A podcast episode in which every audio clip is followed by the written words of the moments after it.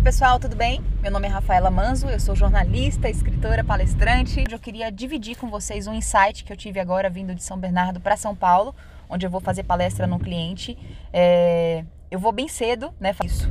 Você se programa para chegar mais cedo. Você sai uma hora ou duas horas antes do horário que você deveria sair para ter uma margem de manobra caso não só o trânsito, né? Mas você aconteça um outro imprevisto, aconteça um acidente no caminho, um pneu fure, enfim, qualquer coisa pode acontecer.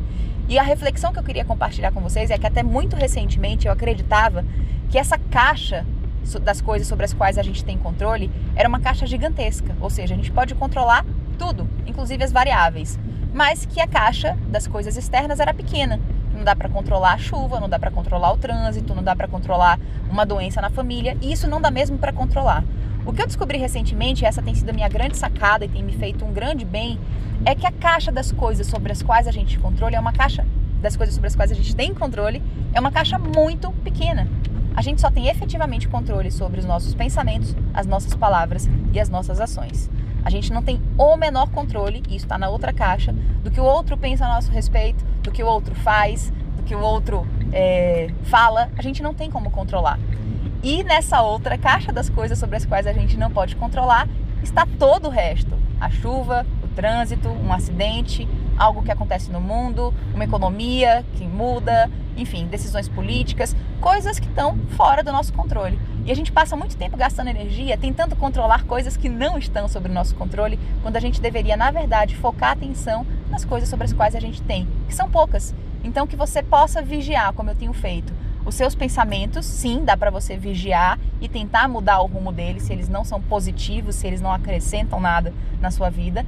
Dá para você mudar a forma como você fala com as pessoas, inclusive no modo de se relacionar melhor com essas pessoas.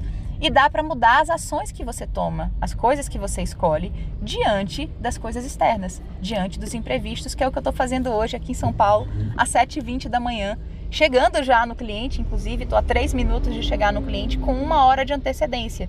Ou seja, a minha programação de manobrar o imprevisto, que é provavelmente ter que lidar com um trânsito muito difícil aqui em São Paulo por conta de uma sexta-feira, tá chovendo e sem um horário de rush, é, essa decisão, essa ação me levou ao conforto que eu sinto agora de saber que eu vou chegar não apenas pontualmente, mas com antecedência no meu cliente. Fica a dica para você.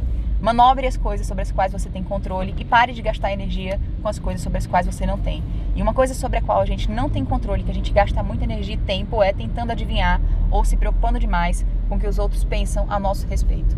É, na dúvida, e se isso for muito importante para você, pergunte ao outro. Simples assim, vá direto na fonte.